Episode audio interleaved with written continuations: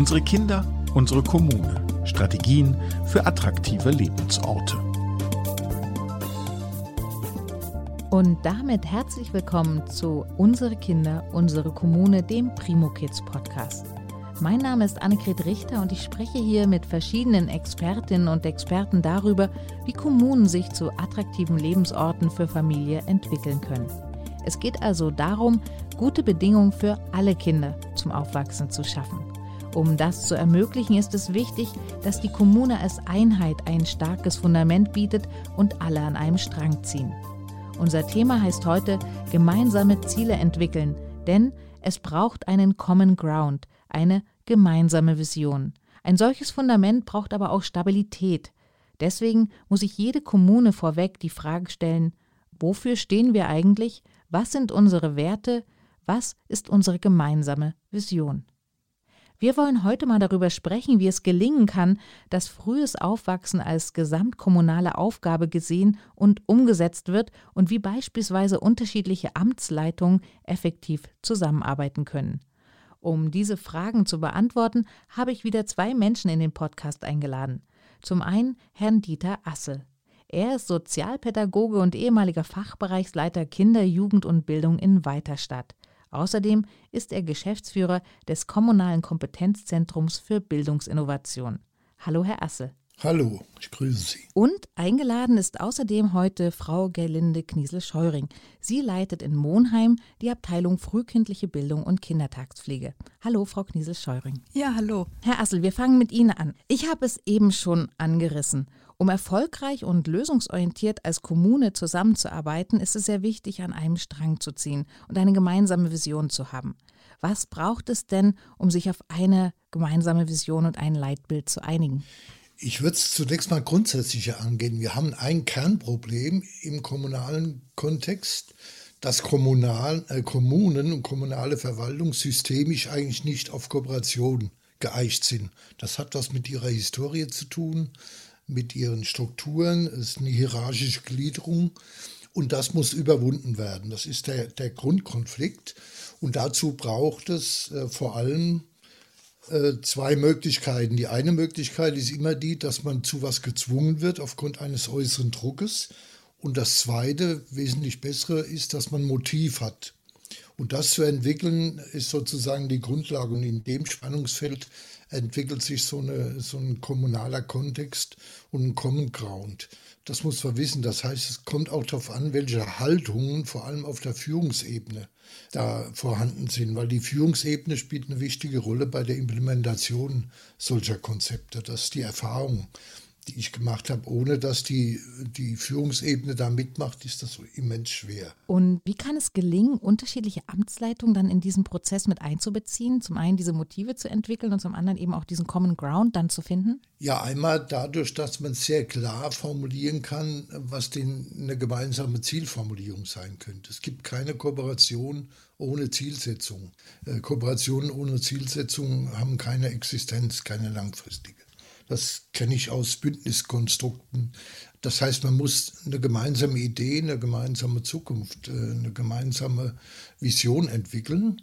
Das ist wiederum äh, eine Führungsaufgabe, dazu Strukturen bereitzustellen, in denen man das tun kann, beispielsweise Zukunftsworkshops, beispielsweise interne Projektgruppen, die nicht in der linearen Verwaltungsorganisation hängen bleiben, sondern dieses übergreifende Moment fördern. Das ist eine Führungsaufgabe. Ja, Sie müssen so eine Art Schnittstellenmatrix entwickeln. Wo sind zum Beispiel, ich sage es mal aus der Perspektive der Bildung, Schnittstellen zwischen Bildung und Stadtentwicklung? Oder es ist äh, Verkehrsplanung, wo es um Schulwegplanung geht, um Verkehrssicherheit. Das sind immer jeweils unterschiedliche Verwaltungsabteilungen gefordert und deren Wissen zusammenzutragen. Das ist die Funktion einer solchen Schnittstellenanalyse. Ich würde jetzt gerne mal in die Praxis schauen und, und gucken, ob diese Schnittstellen auch funktionieren. Frau Kniesel-Scheuring, Sie leiten ja in Monheim die Abteilung Frühkindliche Bildung und Kindertagspflege. Und eines der strategischen Ziele der Stadt lautet, die Stadt Monheim am Rhein, Hauptstadt für Kinder, schafft optimale Zukunftschancen für Kinder und Jugendliche. Wie ist es denn zu diesem Leitbild gekommen und wie arbeiten Sie damit? Ja, genau. Also Monheim hat sich äh, schon sehr früh dem Ziel verschrieben, ganz konsequent Armutsprävention zu, ähm, dahin zu investieren und hat äh, überlegt, was der Schlüssel dazu sein kann und hat eben da die Kitas als Ort, äh, wo Eltern und Kinder sich treffen und wo eben dieser Präventionsansatz gut gelingen kann, ja sehr konsequent weiterverfolgt. Und da hat ähm, einmal klar die Stadtspitze, also politisch dieses Ziel formuliert, aber dann sehr konsequent darauf geachtet, wo sind denn die Akteure vor Ort, wie kann ich dieses Ziel eben auch ja, in eine Basis tragen, die dann sehr intensiv damit arbeiten kann. Und was wir in Monheim dann sehr konsequent verfolgt haben, war eben die Kita als Ort für Familien auch zu verstehen. Und wir haben eine Trägerlandschaft, sieben unterschiedliche Träger, 23 Kitas und arbeiten konsequent im Verbund eben an diesem Ziel. Bildungsgerechtigkeit umzusetzen. Was waren denn die ersten Schritte in der Umsetzung dieses Leitbildes? Also Sie haben jetzt schon gesagt, was Ihnen sozusagen der wichtigste Ort ist, die Kita, um dort auch an die Familien heranzutreten und sie zu greifen. Wie haben Sie angefangen, dieses Leitbild zu entwickeln? Gab es da auch eine Zukunftswerkstatt, was äh, sozusagen eine Möglichkeit sein könnte, sich zusammenzusetzen und sagen, da wollen wir hin? Ja, es gab dann in der AG 78 die ganzen Akteure, also einmal natürlich die politischen Vertreter, die kommunal hier wirken, dann aber auch aus den ähm, unterschiedlichen Gruppierungen, die eben an diesem Ziel mitgestalten. Und da wurde dann dieses Präventionsleitbild entwickelt im Sinne von, wie können wir dieses Ziel umsetzen, damit wir ein Grundverständnis eben für so einen integrierten kommunalen Präventionsansatz auch finden.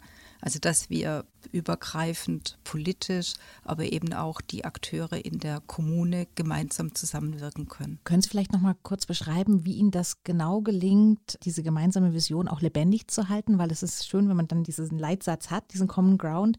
Aber was tun Sie aktiv dafür? Also aktiv sind wir eben in der Vernetzungsstruktur, also dass wir konsequent daran arbeiten, immer wieder die unterschiedlichen Akteure zusammenzubringen. Das sind natürlich die Zukunftswerkstätten, die wir dann äh, machen, also jetzt stadtteilbezogen, aber weil Monheim natürlich dann auch bei 43.000 Einwohnern zusammenwirken kann, treffen wir uns äh, da sehr konsequent, um die Ausgestaltung zu besprechen. Herr Assel, Frau Kniesel-Scheuring hat jetzt schon ein bisschen beschrieben, wie das in Monheim läuft, weil so ein Leitbild klingt ja natürlich erstmal schön. Welche Faktoren sind denn entscheidend, ob die Umsetzung eines Leitbildes in der Praxis erfolgreich ist oder nicht?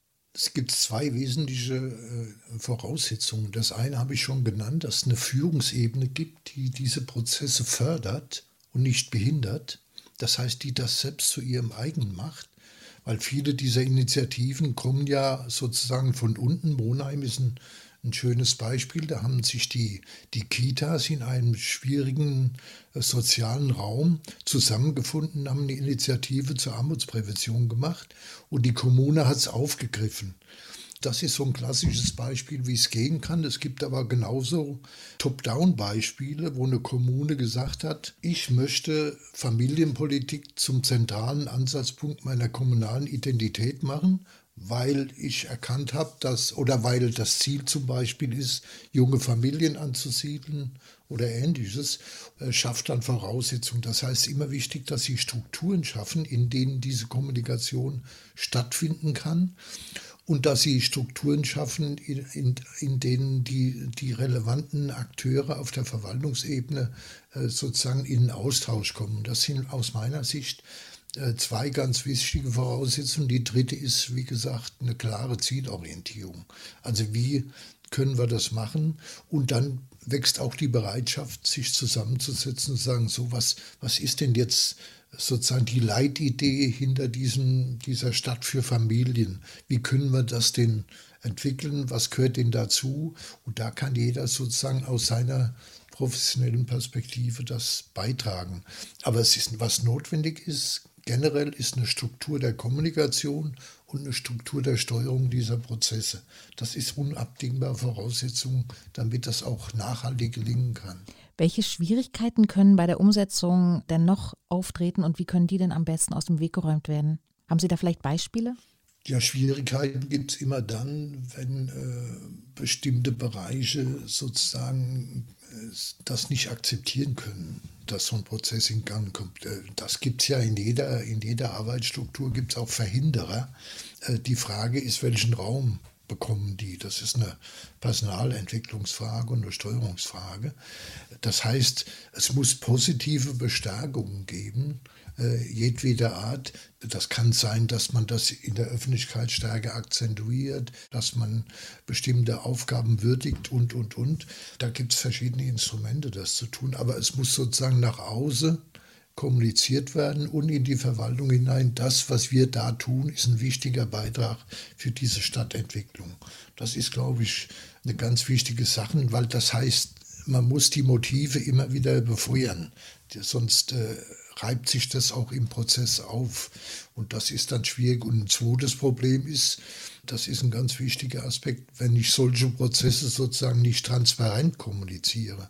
Das heißt, nicht die mitnehme, in deren Namen und für die ich das mache. Wenn ich keine beteiligungsorientierte Entwicklung habe, dann besteht auch die Gefahr, äh, dass das natürlich dann äh, konterkariert wird von außen, ne? dass man äh, Angst kriegt, was machen die da und was haben die vor mit unseren Kitas oder mit unseren Familieneinrichtungen. Das heißt, eine Transparenz nach außen ist ein ganz wichtiger Aspekt durch entsprechende Öffentlichkeitsarbeit, aber auch durch Partizipationsmöglichkeiten für die Zivilgesellschaft. Auch ein wichtiger Aspekt, dass man sich die Ressourcen der Zivilgesellschaft, die es in jedem Sozialraum gibt, auch äh, holt, um das mit zu befördern. Frau Kniesel-Scheuring, nutzen Sie denn die Ressourcen der Zivilgesellschaft? Also wo gibt es bei Ihnen diese Schnittstellen? Ja, also wir nutzen die Ressourcen, aber ich wollte jetzt noch mal zu der Umsetzung äh, gerne ausführen. Also dass es in Monheim auch gelungen ist, diese, dieses Ziel, also Hauptstadt für Kinder zu sein und eine familienfreundliche Infrastruktur zu haben, auch tatsächlich ganz konkret und ganz praktisch umzusetzen. Ich glaube, dieser Prozess oder auch die äh, Zielsetzung, die natürlich jetzt auch formuliert und hier irgendwo in Präventionsleitbildern aufgeschrieben oder kommuniziert wird, die muss sich dann tatsächlich in der Praxis äh, wiederfinden. Und da ist Monheim aus meiner Sicht ein ganz ideales Beispiel, weil wir Angefangen von den frühen Hilfen, dass wir eben alle Eltern, die entweder zuziehen oder ein Kind kriegen, dann über die Willkommensbesuche besuchen, dass wir dann äh, ausführliche Informationsbroschüren haben, so einen Ordner, also einen Willkommensordner, wo die Infrastruktur der Stadt dargestellt wird. Und dann aber auch tatsächlich ähm, Eltern diese Angebote und äh, Zielsetzungen in praktischer Umsetzung vorfinden. Also wir haben hier in Monheim zwei sogenannte Moki-Cafés, also Moki heißt immer Monheim für Kinder. Und da können Eltern sich eben hinwenden, da finden sie ähm, ja, günstige Frühstückssituationen, treffen andere Mütter, sind Angebote dann für Rückbildungsgymnastik oder Fragen rund um Stillen oder was auch immer junge Familien, junge Mütter, junge Väter bewegt. Und ähm, wir haben dann ein sehr gut ausgebautes Betreuungsnetz. Also wir investieren eben tatsächlich für jedes Kind auch einen Kita-Platz äh, zur Verfügung zu stellen. Wir sind jetzt bei einer Ausbauquote U3 bei fast ähm, über 50 Prozent. Und äh, beraten dann eben auch Familien, ist jetzt Kindertagespflege besser geeignet, die Kita oder wie äh, steige ich eben auch in diese Übergangsprozesse ein. Wir haben Übergangskonzepte ähm, entwickelt und für die Akteure dann auch in Kita oder Kindertagespflege oder in der Familienunterstützung ist es sehr wichtig, dass sie die Zielsetzung praktisch umgesetzt vorfinden und eben das Netzwerk jetzt ähm, greift, dass wir in Hilfen vermitteln können oder unterstützen können. Und da hat Monheim sich dann immer wieder auf die Fahne geschrieben, wir fragen die Akteure vor Ort, was braucht ihr noch zur Umsetzung, zur Erreichung des Ziels, äh, wie können wir unterstützen. Wir haben da eine ganz äh, geniale Entwicklungsplanung aufgelegt und da bildet sich eben die familienfreundliche Infrastruktur so ab, dass wir Angebote haben, die alle Eltern erreichen. Die äh, Kita-Plätze sind kostenfrei, also haben keine Elterngebühren. Und dann haben wir noch zusätzliche äh, Unterstützung, weil wir sagen, Ungleiches ungleich behandeln, wenn eben Familien oder auch Kitas, äh, die mit diesen Kindern und Familien arbeiten, mehr Unterstützung brauchen, dann haben wir ein gestaffeltes Unterstützungssystem. Und ich glaube, dass es ganz wichtig ist, die Akteure einzubinden und eben von unten nach oben zu transportieren, was braucht es, aber dann auch oben sich der Zielsetzung weiterhin zu verschreiben und zu sagen, wir setzen es um und wir ergreifen dann auch die notwendigen Schritte. Also im Prinzip das, was Herr Assel auch schon gesagt hat, die Akteure beteiligen, ist extrem wichtig, weil von dort natürlich auch Impulse kommen. Genau. Diese kommunale Gesamtstrategie von Monheim hat ja wirklich dazu geführt, dass Monheim als eine der kinderfreundlichsten Städte Deutschlands oder vielleicht sogar die kinderfreundlichste Stadt in Deutschland ist. Das ist ja eine schöne Auszeichnung. Man schaut ja dann aber besonders hin und besonders genau hin. Ist das Ansporn oder vielleicht sogar auch ein bisschen Druck? Und wie geht Monheim oder wie gehen Sie und wie gehen die Akteure damit um? Also natürlich ist Ansporn, weil wir dieses Ziel uns ja gesetzt haben und wirklich alles tun, um es auch zu verwirklichen und um dem gerecht zu werden. Also wenn dann Familien nach Monheim ziehen, dann erwarten sie natürlich auch vorzufinden, was wir versprochen haben. Druck würde ich jetzt gar nicht so sehr sagen, weil wir hinter dem Ziel tatsächlich alle stehen. Aber was in Monheim passiert, es ist eine sehr, sehr hohe Dynamik. Und da wirken wir auch in der Verwaltung zusammen. Also wenn ich denke, wir bauen Kitas, wir bauen aber auch das Moki-Zentrum aus, wir bauen Wohnungen. Also da muss der Gebäudemanagementbereich äh, mitarbeiten. Wir wachsen insgesamt personaltechnisch.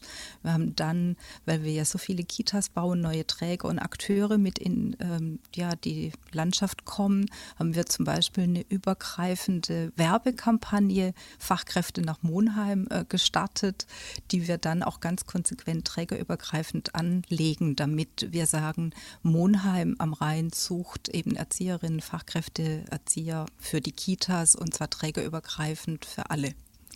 Und dieses konsequent übergreifende, fachbereichsübergreifende Arbeiten, das stelle ich hier eben in der kommunalen Verwaltung fest. Aber auch alle Träger, die ähm, bei uns mitwirken, sind da sehr intensiv mit am Boot. Dann, Herr Assel, noch eine Frage an Sie als abschließende Frage. Was raten Sie denn Kommunen, die gerade noch dabei sind, eine solche kommunale Gesamtstrategie, wie sie zum Beispiel in Monheim existiert, zu entwickeln? Ja, ich glaube, das Erste und Wichtigste ist, dass man sich die Frage stellt, was sind denn die Themen der Familien vor Ort? Das heißt, dass man versucht herauszufinden durch Befragungen, durch sozialstatistische Analyse, durch Monitoringverfahren, wie ist denn die Lebenssituation der Familien? Wo sind die Schnittstellen, an denen wir ansetzen können, um diese Familiensituation zu verbessern? Das ist das eine. Das heißt, dass man sozusagen entlang der der realen Situation plant. Und das Zweite ist dann sozusagen in der verwaltungsinternen Organisation diese Zielstellung, zum Beispiel Familienfreundlichkeit oder Kita als Dienstleister, dass man die dann sozusagen in eine organisatorische Form bringt und intern einlädt zu dieser Entwicklung zunächst mal von, von Strategien und die dann öffnet in den, in den Raum hinein, das heißt zivilgesellschaftliche Kräfte einlädt und so weiter. Ich will mal ein Beispiel nennen, wir haben das in Weiderstadt damals gemacht. Äh, das war schon äh, um Ende der, der 90er Jahre haben wir eine Zukunftswerkstatt konstituiert, wo wir Familien, also Elternbeiräte, äh, Eltern, Verwaltung und Politik eingeladen haben im Rahmen eines, äh, eines Workshops, einer Zukunftswerkstatt, die auf ein Jahr angelegt war ein Konzept Kita 2000 zu entwickeln. Damals ging es darum, sehr konkret äh, die Frage der Öffnungszeitstrukturen zu verändern. Wir hatten Strukturen, da mussten die Eltern äh, Zeiten kaufen, die sie gar nicht gebraucht haben. Das heißt, wir haben eine Modularisierung vorgenommen und haben dienstleistungsorientierte Kita-Gestaltung gemacht. Das hatte den Effekt, dass die Eltern weniger zahlen mussten, dass wir passgenauer äh, Bedarfe erfüllen konnten und dass in der inneren Organisation die Dienstplanorganisation zum Beispiel viel genauer zu realisieren war. Das war ein Konzept, das ist umfassend durchgeschlagen und damit haben wir sozusagen die Kommune profiliert. Und das war der Ausgangspunkt, das dann auch weiterzuentwickeln im Rahmen äh, von Strukturen mit Fachkräften, mit Eltern, immer partizipativ, äh, bis zu dem Punkt, wo wir dann im Rahmen eines bundesweiten Modellprogramms eine kommunale Bildungslandschaft entwickelt haben, mit allem, was dazugehört. Und das und auch immer mit dem Aspekt, da, was Frau Kniesel-Scheuren gesagt hat, ist ein ganz wichtiger Aspekt, dass wir immer sozusagen auch zeigen konnten, dass das, was wir da vorhaben, auch passiert. Äh, also wenn das nur äh, äh, Potjemkinsche Dörfer sind, dann macht das keinen Sinn. Dann muss immer so eine, eine Umsetzungsebene kriegen, dass tatsächlich real Veränderung passiert, die positiv ist. Das bestärkt das Ganze. Und heute sind wir an der Stelle, wo wir Bildung und Stadtentwicklung verknüpfen. Das wird die die Zukunft sein, im Übrigen auch nach Corona, weil die Frage der Demokratie und der, der äh, gesellschaftlichen Entwicklung wird sich in den Kommunen entscheiden. Dort, wo die Menschen reale Erfahrungen machen, wo sie sich identifizieren oder auch nicht, äh, dort wird das passieren und deswegen wird das in Zukunft noch eine viel größere Aufgabe für die Kommunen sein, in diese Richtung tätig zu werden. Und deswegen würde ich empfehlen, äh, haben sie den Mut, einfach damit anzufangen, den ersten Schritt zu gehen, äh, für sich selbst zu überlegen, was sind die Themen, äh, wie können wir diesen Themen sozusagen ein Format geben und wie können wir Menschen einladen, gemeinsam mit uns als Verwaltung zusammen an diesen Themen zu arbeiten und sehr konkrete Schritte zu entwickeln. Das ist, glaube ich, die, die allerwichtigste Aufgabe, den Mut zu haben, auch jetzt gerade in Corona und nach Corona eine Perspektive zu entwickeln und dem wachsenden Defetismus entgegenzuwirken. Das ist, glaube ich, die Hauptherausforderung. Und da muss es konkrete Initiativen auf kommunaler Ebene geben.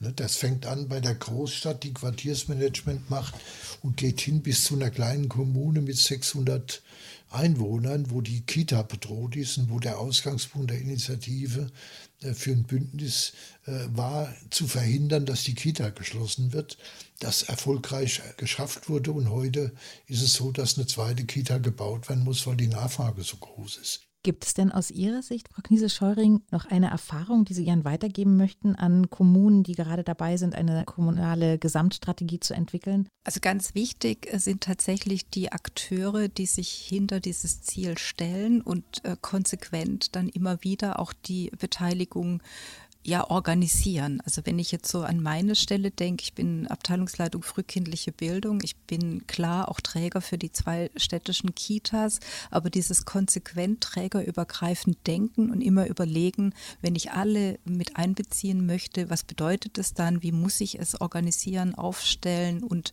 immer wieder auch einladen und werben, also für diese übergreifende Zusammenarbeit. Ich glaube, das ist wirklich das Wichtigste, dass ähm, sie Akteure haben, die das natürlich dann auch ja unterstützen, unterstreichen und immer wieder dafür auch werbend äh, einstehen.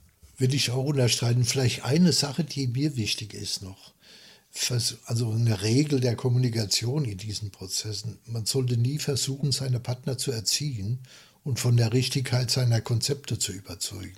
Das wird nicht funktionieren, sondern es geht darum, zum Dialog einzuladen und sozusagen aus einer multiperspektivischen Sicht äh, Dinge zusammenzuführen. Das ist immer überzeugend und motivierend. Das ist vielleicht noch ein ganz wichtiger Punkt, der der als Regel für die Kommunikation in so Prozessen wichtig ist. Ja, das kann ich absolut unterstreichen. Also, dass es wirklich darum geht, schon mit einem Vorschlag vielleicht reinzugehen, also so eine Überlegung äh, vorzustellen, aber dann sehr offen zu sein, wie eben die Akteure es ähm, aufnehmen, bewerten, aber auch ähm, verändern. Also, dass dieser Veränderungsprozess und auch dieser wirklich ähm, die lebendig gelebte Praxis dann ähm, Berücksichtigung findet und man immer zu dieser Veränderung auch bereit ist. Also aufzugreifen. Wir hatten jetzt die Diskussion, wie gehen wir eben mit Corona um, wie schaffen wir es, Kontakt zu den Familien zu halten. Und da gab es ganz viele gute Ideen, die dann aufgegriffen, umgesetzt wurden. Also immer ganz praxisnah und auch die Praxis hören. Das finde ich ganz wichtig. Ja, ganz herzlichen Dank, Frau Kniesel-Scheuring. Ganz herzlichen Dank, Herr Assel, dass Sie sich die Zeit genommen haben, hier heute mit mir zu sprechen. Ich habe heute mit meinen Gästen darüber gesprochen, wie es Kommunen gelingen kann, kinderfreundlicher zu werden bzw. passgenaue Angebote für Familien zu schaffen. Dazu bedarf es zunächst einer kooperativen Vernetzung der Akteurinnen und Akteure auf Verwaltungsebene. Damit eine sogenannte Schnittstellenmatrix, wie Sie, Herr Assel, es genannt haben, entstehen kann, müssen die oberen Ebenen einen solchen Prozess mittragen und fördern. Zu welchen Ergebnissen eine solche Vernetzung führen kann, verdeutlicht das Beispiel der Stadt Monheim. Frau Kniesel-Scheuring hat einen sehr anschaulichen Einblick in die Praxis gegeben, wie Angebote Eltern und Kinder erreichen, sie einbinden und stärken. Deutlich wurde, wie wichtig es ist, flexibel zu bleiben, um Ideen schnell und praktisch umsetzen zu können. Danke für Ihre Expertise und dann wünsche ich Ihnen noch einen schönen Tag. Ja, Ihnen auch. Ja, danke Ihnen. Unsere Kinder, unsere Kommune, Strategien für attraktive Lebensorte ist der Primo Kids Podcast der Deutschen Kinder- und Jugendstiftung und wird von der Jakobs Foundation gefördert. In insgesamt vier Folgen unterhalte ich mich mit Expertinnen und Experten über verschiedene Schwerpunktthemen rund um frühkindliche Bildung, Betreuung und Erziehung sowie die damit verbundenen Aufgaben und Chancen von Kommunen. Die weiteren Episoden finden Sie auf der Website der Deutschen Kinder- und Jugendstiftung sowie auf den bekannten Podcast-Plattformen. Unsere Kinder, unsere Kommune. Strategien für attraktive Lebensorte.